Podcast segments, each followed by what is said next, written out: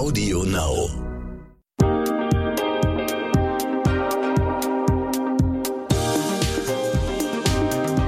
Herzlich willkommen zu einer neuen Folge von What the Finance. Ich bin eure Host Sabrina Markgraf und ich freue mich, dass ihr wieder mit dabei seid. Denn das bedeutet, dass euch eure Finanzen wichtig sind. Und an dieser Stelle sage ich auch Hallo zu meiner Co-Host Kirsten. Hallo Kirsten. Hallo Sabrina. In dieser Folge geht es um unterschiedliche Herangehensweisen von Frauen und Männern in Sachen Finanzen. Dein Gast ist Lisa Hassenzahl. Warum hast du dich für sie entschieden? Immer mehr Frauen beschäftigen sich mit ihren Finanzen. Darauf reagieren auch Anbieter, die Finanzindustrie, Bloggerinnen und Finfluencerinnen. Auch sie haben Frauen als Zielgruppe entdeckt. Es gibt spezielle Angebote, die frauenspezifische Themen aufgreifen. Und in diesem Zusammenhang stolpere ich immer wieder über den Begriff rosa Finanzen und die Frage, brauchen Frauen überhaupt eine andere Finanzberatung und andere Finanzprodukte als Männer? Und deshalb habe ich Lisa Hassenzahl eingeladen. Sie ist Gründerin und Geschäftsführerin von Her Family Office. Sie ist spezialisiert auf Finanzberatung und richtet ihr Angebot vor allem nach den Bedürfnissen von Frauen aus. Also die perfekte Gesprächspartnerin mit viel Erfahrung, die mir all meine Fragen beantworten kann. Und deshalb sage ich an dieser Stelle herzlich willkommen, Lisa. Schön, dass du dir die Zeit für unser Gespräch nimmst. Hallo Sabrina, vielen Dank für die Einladung. Ich freue mich sehr dabei zu sein. Bevor wir starten, vielleicht kannst du zu Beginn kurz erklären, was macht denn ein Family Office? Ja, tatsächlich. Also der, der Begriff Family Office kommt, wie der Name vermuten lässt, ja aus dem angelsächsischen Bereich. Also ähm, dort sind die Family Offices entstanden. Inzwischen gibt es auch einige in Deutschland.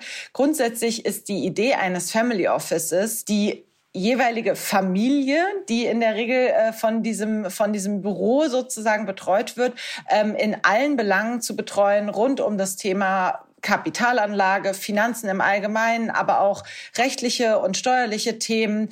Ähm, das geht teilweise wirklich sehr weit, dass sämtliche Belange, die so eine Familie hat, also in der Regel handelt es sich eben um Unternehmerfamilien, die dementsprechend auch große Vermögen haben und entsprechende Anforderungen haben.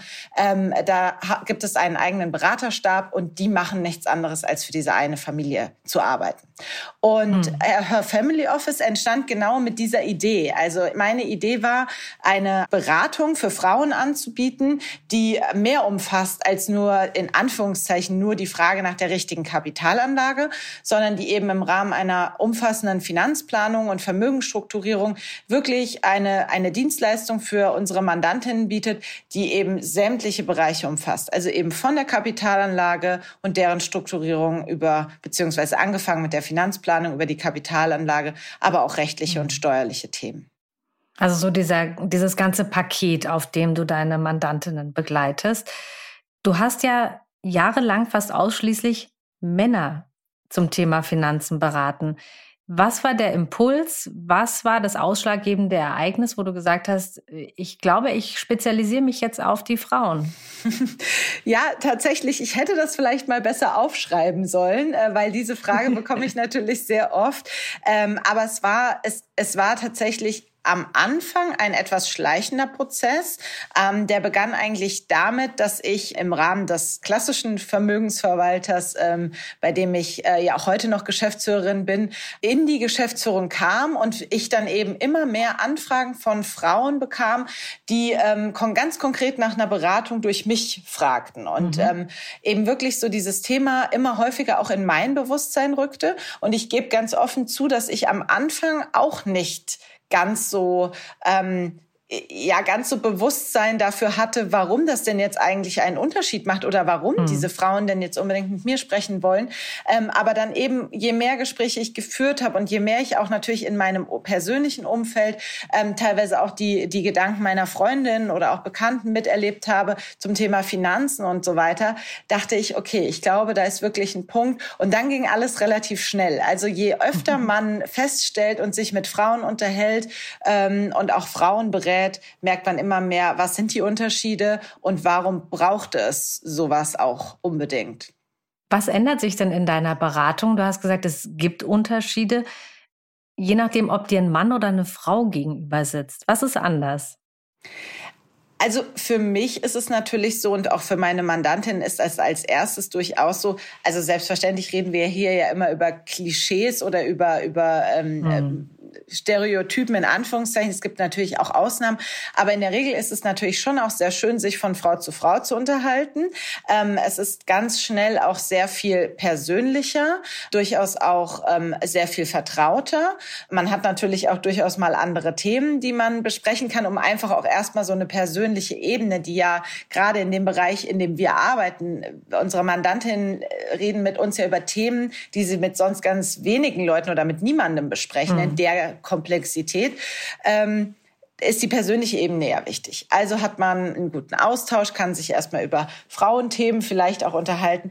Aber wenn es dann wirklich auch um die Beratung geht, dann würde ich sagen, ein großer Unterschied ist, die Gespräche dauern in der, in der Regel deutlich länger als mit Männern.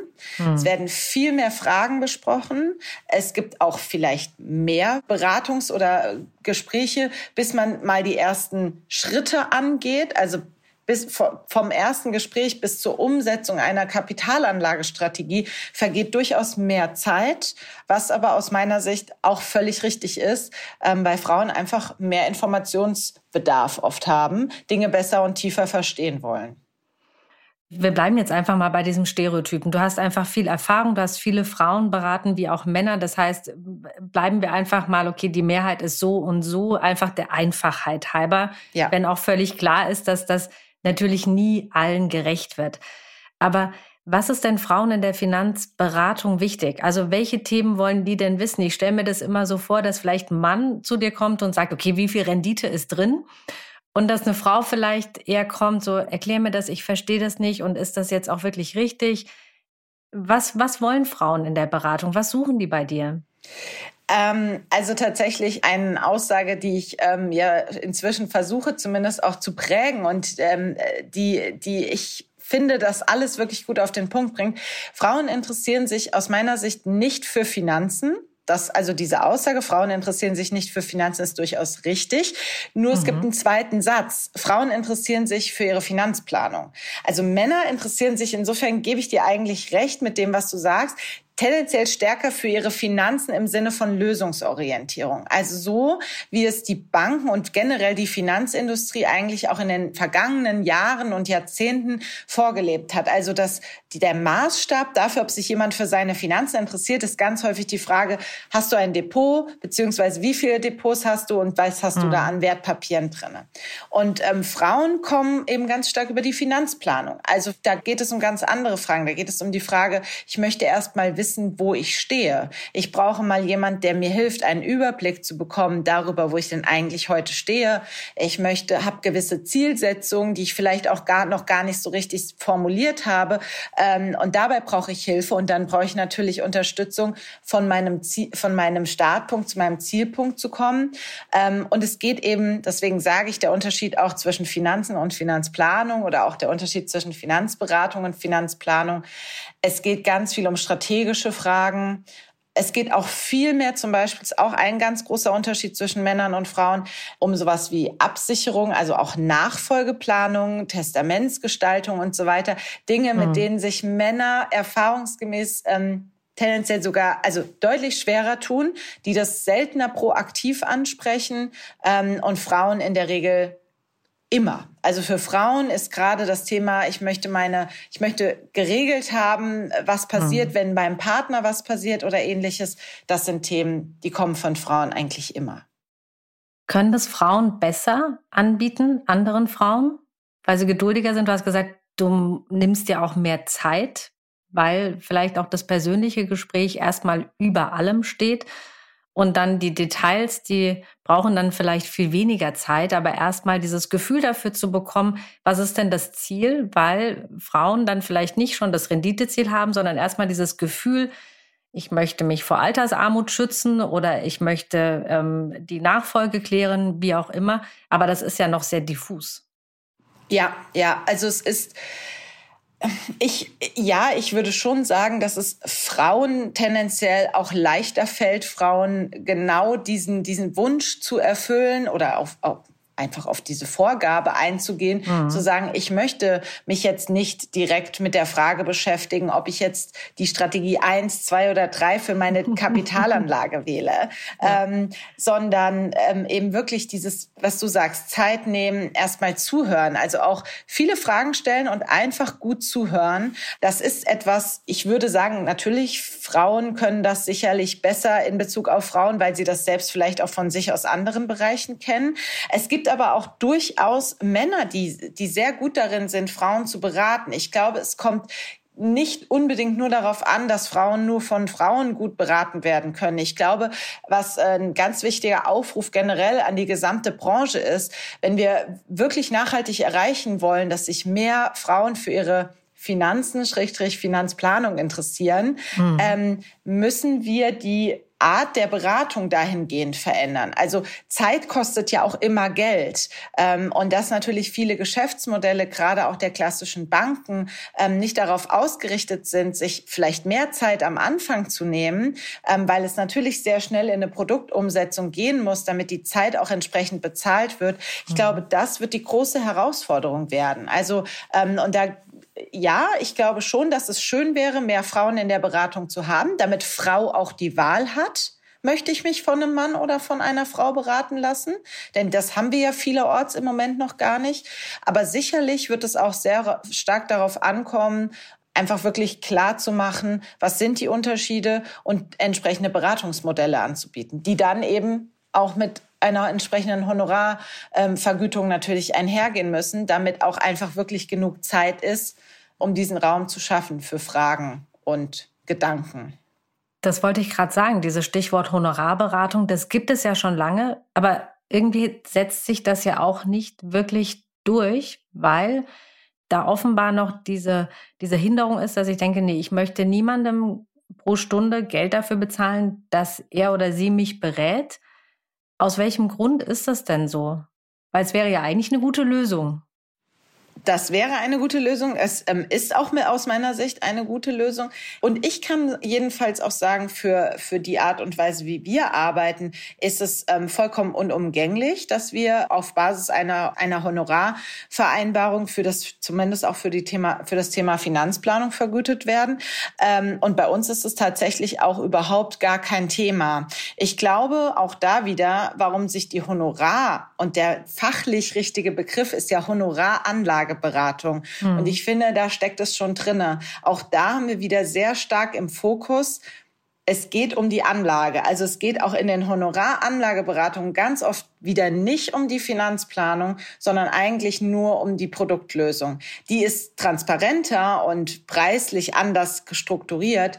Aber auch da ist ganz oft, jedenfalls nach meiner Erfahrung, zu wenig Raum und zu wenig Bewusstsein einfach für den Unterschied zwischen Männern und Frauen in der Beratung. Hm. Das Thema rosa Finanzen, das höre ich jetzt einfach immer häufiger und das wird sehr stark diskutiert. Was verstehst du unter diesem Begriff rosa Finanzen? Der klingt ja eigentlich erstmal sehr harmlos. Ja, genau. Also tatsächlich, vielleicht äh, fange ich mal anders an. Also ich vergleiche oder ich bringe immer rosa Finanzen zusammen mit dem Begriff Female Finance. Also unter Female Finance verstehe ich tatsächlich nämlich genau diese Diskussion oder diesen, diesen Ansatz zu sagen, es gibt Angebote für Frauen, so wie du es eingangs gesagt hattest, von Coaching-Angeboten, Social-Media-Channels, die sich mit dem Thema explizit befassen, bis hin eben auch wirklich zu expliziten Beratungsangeboten für Frauen, wie auch immer die ausgestaltet sind. Und das, glaube ist klar geworden und ähm, ist dafür absolut stehe ich auch. Beratung brauchen Frauen wirklich, also Männer und Frauen unterscheiden sich in der Herangehensweise und damit auch an der Art und Weise der Beratung, die sie brauchen. Unter Rosa Finanzen, das ist für mich tatsächlich nicht so harmlos, sondern im Grunde genommen ähm, sehe ich darunter vor allem Dinge, die entweder extra für Frauen strukturiert werden, obwohl man sie eigentlich nicht braucht. Also wirklich auch explizit Produkte, die sich an Frauen richten. Denn ich glaube, mhm. da kann man jede Beraterin, ähm, die, die Frauen berät in Deutschland fragen. Da sind wir uns alle einig Frauen brauchen mit Sicherheit keine anderen Produktlösungen als Männer. Also ähm, wir brauchen mit Sicherheit keine extra Fonds für Frauen oder andere Produkte, die sich da, die sich nur an die Zielgruppe Frauen richten. Ähm, aber es geht noch weiter. Also für mich ist Rosa Finanzen alles, was durch einen rosa Anstrich plakativ dazu gemacht wird, für Frauen da zu sein. Also das sind teilweise auch ähm, einfach Angebote, die extra so vereinfacht und klischeehaft sind, dass ich das schwierig finde, weil Frauen sind ja nicht, sind in Bezug auf Finanzen ja nicht unfähiger als Männer. Also im mhm. Gegenteil, ich kann sagen, die können das mindestens genauso gut, manchmal sogar besser. Ähm, deswegen brauchen die mit Sicherheit keine Abende, an denen man Finanzen so erklärt, dass es auch Frau versteht. Oder eben andere Angebote, die sehr stark häufig wirklich auch tatsächlich optisch sehr rosa und pink sind, aber im Grunde genommen eigentlich die unterschiedlichen Bedürfnisse, die Frauen haben in Bezug auf Finanzen, eigentlich gar nicht Rechnung tragen. Was mich immer wundert bei vielleicht Produkten, die speziell auf Frauen zugeschnitten sind, weil die vielleicht auch von Frauen gewünscht sind. Manchmal ist ja vielleicht auch eine Nachfrage da. Die suggerieren, dass dafür auch andere Marktregeln gelten. Und ich glaube, das ist wahrscheinlich ganz wichtig zu verstehen, dass es dem Markt eigentlich völlig egal ist, ob ein Mann oder eine Frau das Produkt gekauft hat. Das entwickelt sich so, wie die Mehrheit des, des Marktes dieses Produkt sieht. Und verstehen das auch die Frauen, die sich vielleicht mehr diesen rosa Anstrich bei Finanzprodukten wünschen? Hast du vollkommen recht. Also das ist ein ganz wichtiger Gedanke. Ähm ja, also ich glaube, dass diese Gefahr zumindest da ist. Also das geht ja manchmal auch einher mit, mit sehr starkem Fokus auf Nachhaltigkeit. Und ich finde, da haben wir auch oft so ein bisschen die Gefahr mhm. bei den nachhaltigen Produkten generell, dass das so ein bisschen den Anschein hat, es hätte auch gleichzeitig weniger Risiko zum Beispiel. Ja, also dass Absolut. manchmal vergessen wird, dass ähm, nachhaltige Aktien ETF immer noch ein Aktien-ETF ist und genau wie du richtig sagst, den, den allgemeinen Marktentwicklungen unterliegt. Also von daher glaube ich schon, ähm, dass das auch unter anderem eine Gefahr ist. Ob das den Frauen bewusst ist, weiß ich nicht. Es gibt ja bisher auch in der Breite jetzt wirklich explizite Produkte für Frauen noch nicht so stark. Das geht jetzt langsam los. Deswegen finde ich es auch gut, dass wir das kritisch diskutieren. Was aber tatsächlich natürlich ein Punkt ist, so das geht ja auch in anderen Bereichen des täglichen Lebens, ähm, diese rosa Produktfallen, die wir in anderen Bereichen haben, dass wir auch in diesem, also sei es der Rasierer, der mehr kostet es als gibt der viele davon, viele oder das Duschgel, ja. genau. Ähm, diese Tendenz haben wir eben auch bei den Finanzprodukten. Also wenn man sich die Kosten dieser Fonds teilweise anschaut oder mhm. dieser Produkte, da muss man schon sagen, also das lassen sich die Anbieter sehr gut bezahlen dafür, dass es da einen expliziten Anstrich gibt. Also grundsätzlich aber vielleicht an der Stelle möchte ich trotzdem auch noch mal sagen, ich finde, per se erstmal alles gut, was dazu beiträgt, dass sich mehr Frauen um aktiv um ihre Finanzplanung und um alles, was da dran hängt, kümmern. Und wenn es so ist, dass äh, gewisse Frauen oder dass sich manche Frauen damit leichter tun, wenn sie einen extra Produktanbieter nutzen, eine Plattform nutzen, die explizit für Frauen gemacht ist, um ihre Depot zu strukturieren, dann ist das erstmal trotzdem ein Erfolg, weil wir damit Frauen erreichen, die wir sonst vielleicht nicht erreicht haben. Aber man muss es eben kritisch beobachten und man sollte sich über diesen Aspekt einfach auch im Klaren sein. Ja, ich glaube, Frauen wollen anders angesprochen werden. Also das sehe ich auch an mir, dass es erlaubt ist, Fragen zu stellen, ja. die vielleicht ähm, dumm sind, die letztendlich nicht sind, weil man dann merkt, ganz viele haben die gleiche Frage. Wir trauen uns aber nicht, sie zu formulieren und dass je nach Angebot und je nach Offenheit natürlich ich mich oder mehr Mut zusammennehmen kann, um dann meine ja Unsicherheiten vielleicht auch öffentlich zu machen in einem Forum, zu sagen, hilft mir da, ich brauche da Unterstützung, um mich zu entscheiden, weil ganz viele Frauen, die jetzt auch aus meinem einfach Bekanntenkreis, die sind unglaublich interessiert an Finanzen, fragen sich aber immer, wo fange ich denn an? Also woran erkenne ich, ah, ist das ein seriöses Angebot und wie, wie fange ich denn jetzt einfach mal an? Weil so viele wollen das aktiv angehen. Was ist der erste Schritt? Was sagst du? Also Tatsächlich gibt es da aus meiner Sicht so ein bisschen so ein bisschen zwei Antworten. Also ähm, es kann durchaus ein guter erster Schritt sein. Das ist ja das, was man auch oft bei den bei den ganzen Finfluencerinnen hört oder auch in, auf vielen äh, in vielen Coachings zu sagen, einfach mal anfangen. In Anführungszeichen ist immer ein schwieriger Tipp, wenn die Antwort auf äh, wie fange ich an, einfach mal anfangen ist. Aber es, es kann natürlich wirklich gerade für junge Frauen, die vielleicht auch einfach nicht so viel Geld haben, um sich ähm, jetzt weil natürlich, ja, also unsere Beratung in der Form, wie wir sie anbieten, kostet eben Geld. Und wenn mhm. ich jetzt jung bin und sage, ich habe jetzt nur einen monatlichen Sparbetrag, den ich anlegen äh, oder investieren möchte und der Rest ist für mich jetzt eigentlich auch erstmal gar nicht so relevant, weil ich eigentlich einfach erstmal wirklich beginnen möchte, dann ist es wirklich so. Dann, dann hilft es, sich ein Depot zu eröffnen und wirklich einfach mit einem Sparplan anzufangen und dann merkt man, wie man da ins Tun kommt. Unsere Mandantinnen sind ja häufig auch etwas älter im Sinne von jetzt eben nicht ganz äh, wirklich die hm. ganz jungen Frauen, wobei wir da Keine auch einige betreuen. Mehr. Genau.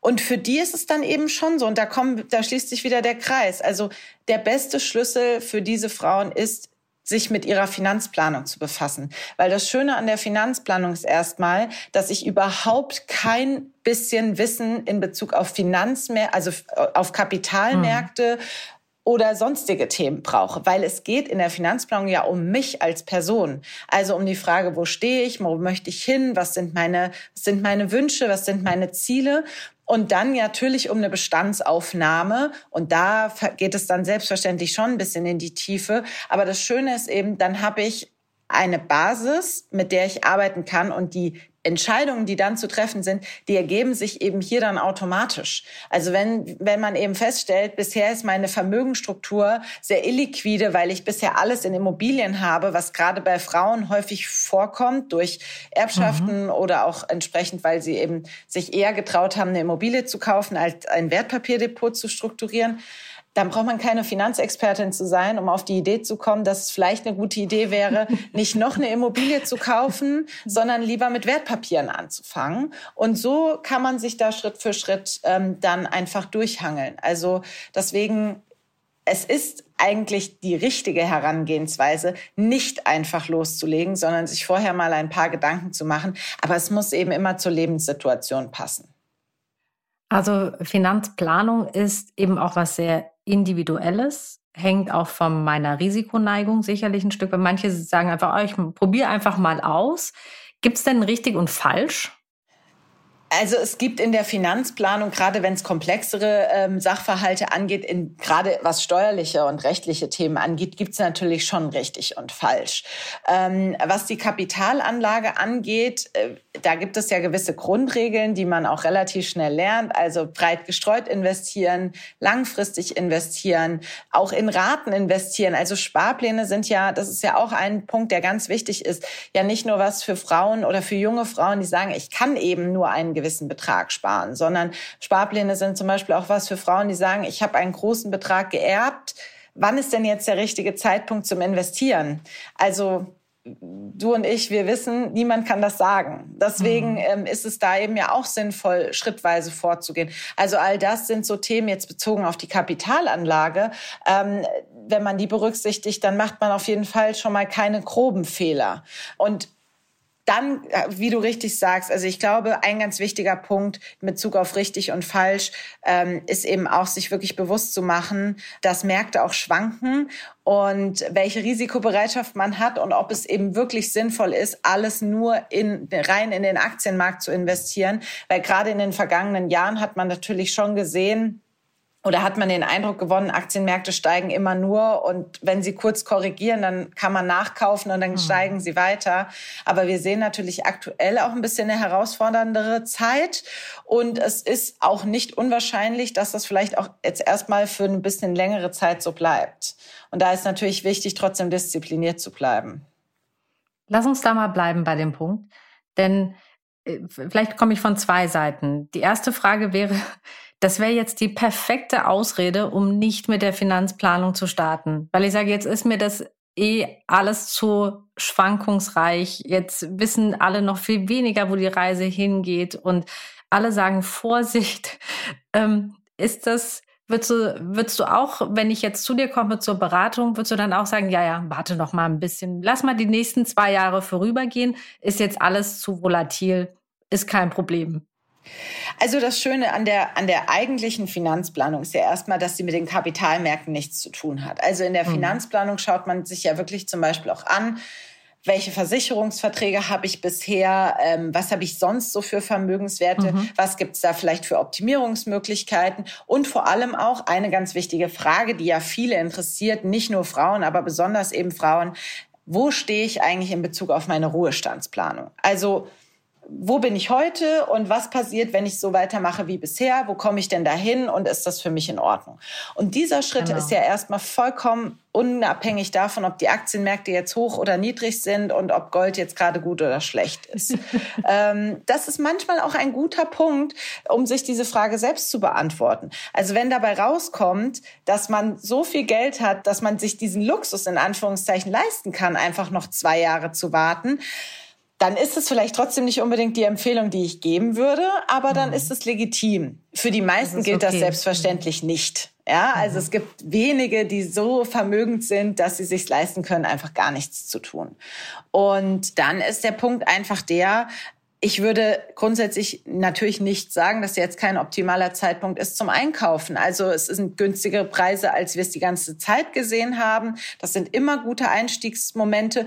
Es wird aber mehr darauf ankommen, ein bisschen bisschen strategisch intelligenter zu investieren im mhm. Sinne von jetzt nicht einfach nur in den Markt gehen, sondern wirklich, was ich gesagt habe, schrittweise reingehen, langsam reingehen, vielleicht auch mal ein bisschen mehr Risikomanagement zu betreiben. Also dieses schlicht und ergreifende Aktien kaufen und mal abwarten, das kann man selbstverständlich für eine langfristige Anlagestrategie machen.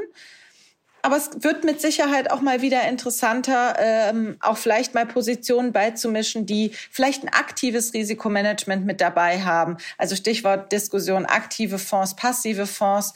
Das wird also ETFs. Das wird mit Sicherheit ähm, jetzt wieder interessanter werden. Ja, es wird super spannend, die Diskussion. Ähm, die kommt ja auch wieder, immer wieder hoch.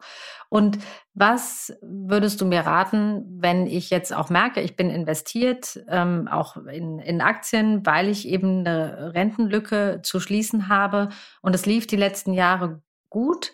Ich möchte jetzt aber nicht den Fehler machen und aussteigen, aber wie gehe ich damit um, dass jetzt von diesem einfach langfristig denken, breit streuen, Rendite ist sicher, in ist alles ist total unsicher. Ich weiß nicht, wie es, wie mein Aktienportfolio in fünf Jahren aussieht.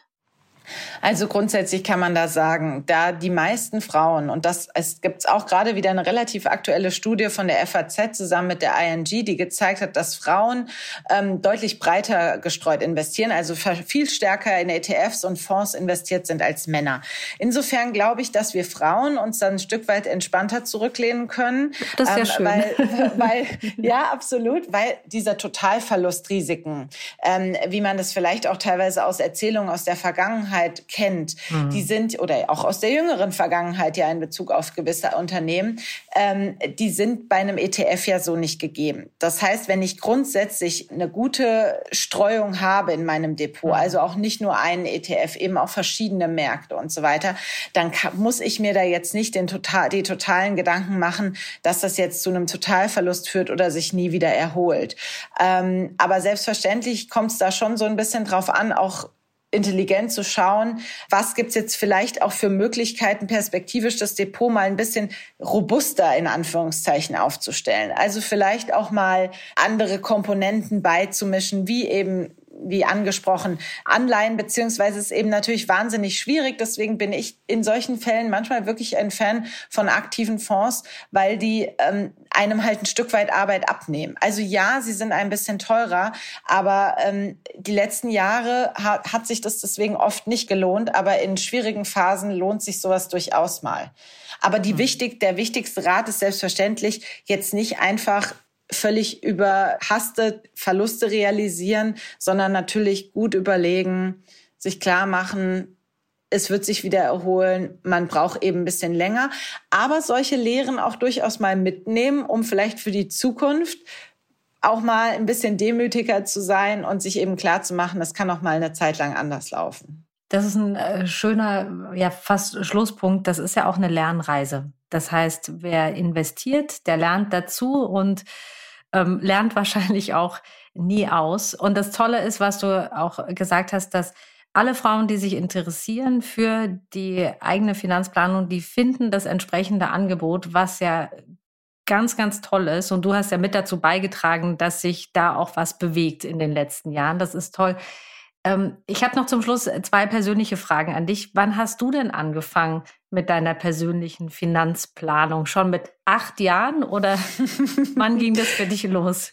Schön wäre es tatsächlich gewesen. Nein, also ich habe auch so im Studium natürlich angefangen, ähm, mich damit zu befassen, ähm, mein Depot zu eröffnen und da auch wirklich, und ich gebe das auch zu, also mein Depot, ähm, ich habe inzwischen mehrere, weil es gibt ein Depot, das ist wirklich so mein ältestes, das sieht aus wie Kraut und Rüben. Also das sind wirklich, das wollen wir auch gar nicht thematisieren, ja, also auch bei mir sind, weil du das vorhin gefragt hast, gibt es da richtig oder falsch und kann man da Fehler machen? Mhm. Also in Bezug auf dieses Thema natürlich, ja. Also da sind Einbuchungen, Ausbuchungen, dann ist es verkauft, dann habe ich irgendwelche Restbestände, die nicht mehr ausgebucht werden können.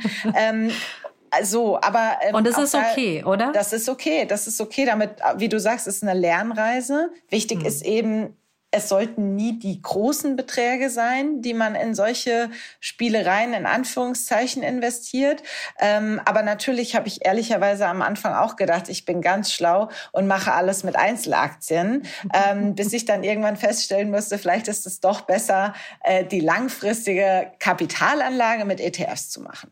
Und was die Finanzplanung angeht, was so strategische Themen angeht, mhm. wie eben Ruhestandsplanung, mal zu schauen, was, was steht denn eigentlich auf meiner Renteninformation Informationen drauf. Das sind natürlich Dinge, die kommen dann mit dem Einstieg ins Berufsleben und auch solche Themen wie zum Beispiel Vorsorgevollmachten, die Frage, brauche ich eigentlich ein Testament? Also das sind alles Dinge, ähm, mit denen habe ich mich dann so Anfang der 30er mal befasst. Mhm. Ja, da gibt's ja auch kein richtig oder falsch, weil es kommt natürlich drauf an, wie ist meine Lebenssituation. Wenn ich Single bin und habe eigentlich keine Verantwortung gegenüber irgendjemandem, ist es vielleicht ein bisschen anders. Ähm, wenn ich verheiratet bin oder auch einfach größeres Vermögen habe, brauche ich vielleicht auch ein Testament, obwohl ich noch sehr jung bin. Absolut. Und die letzte Frage wäre, was bedeutet denn Geld für dich? Geld für mich bedeutet tatsächlich wirklich Unabhängigkeit und auch ein Stück weit damit natürlich Möglichkeit zur Selbstverwirklichung. Ähm, aber tatsächlich ist für mich wirklich auch Geld einfach die Möglichkeit, für sich Entscheidungen treffen zu können und sich Ziele zu erfüllen, die man hat und Wünsche zu erfüllen, die man hat. Hm. Das ist sehr schön gesagt. Lisa, ich danke dir für deine Zeit und unser Gespräch, äh, für deine Tipps und ähm, für auch dein, ganzen, dein ganzes Engagement, die Frauen für Finanzen zu begeistern und sie einzuladen, diese Reise zu gehen mit Tipps und eben auch einem persönlichen Angebot äh, von dir und auch zu zeigen, es ist eigentlich gar nicht alles so kompliziert und es liegt nicht an einem selbst, sondern vielleicht auch an dem Gegenüber, der nicht passt ich brauche jemanden, der zu mir ja. passt. Es ist was Individuelles, es ist auf Vertrauen basierend, weil ich mich ja finanziell nackig mache vor jemanden und über Themen rede, die ich nicht mal wahrscheinlich mit meinen Freundinnen besprechen. Ja.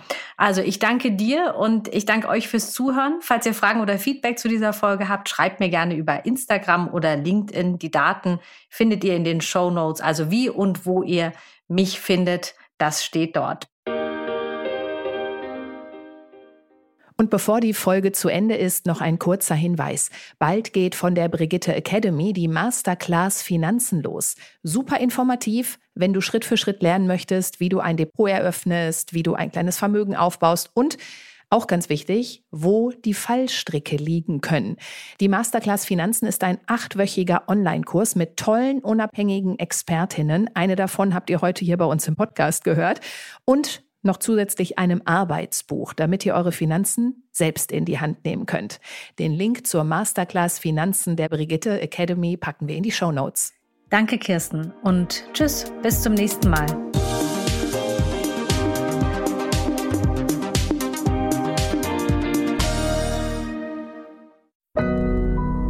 Audio Now.